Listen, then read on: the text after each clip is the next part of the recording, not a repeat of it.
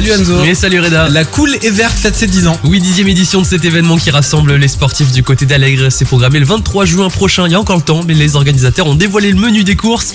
Différentes distances sont au programme 5, 12, 15, 25 ou encore 40 km à faire au choix en courant, en marchant, à cheval, en VTT, en bike and run. Il y a aussi une épreuve de 70 km pour les cyclistes sur route. Les parcours seront balisés et ont été concoctés pour emprunter des itinéraires qui devraient faire découvrir plusieurs facettes du patrimoine de la région d'Allègre.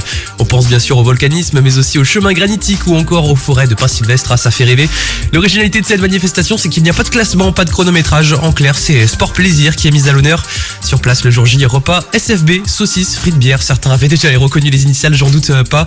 Il y aura aussi plein d'animations et une partie des bénéfices sera reversée à un jeune de 22 ans qui a été victime d'un accident de travail récemment. De l'argent qui sera utile pour sa vie future, espèrent les organisateurs.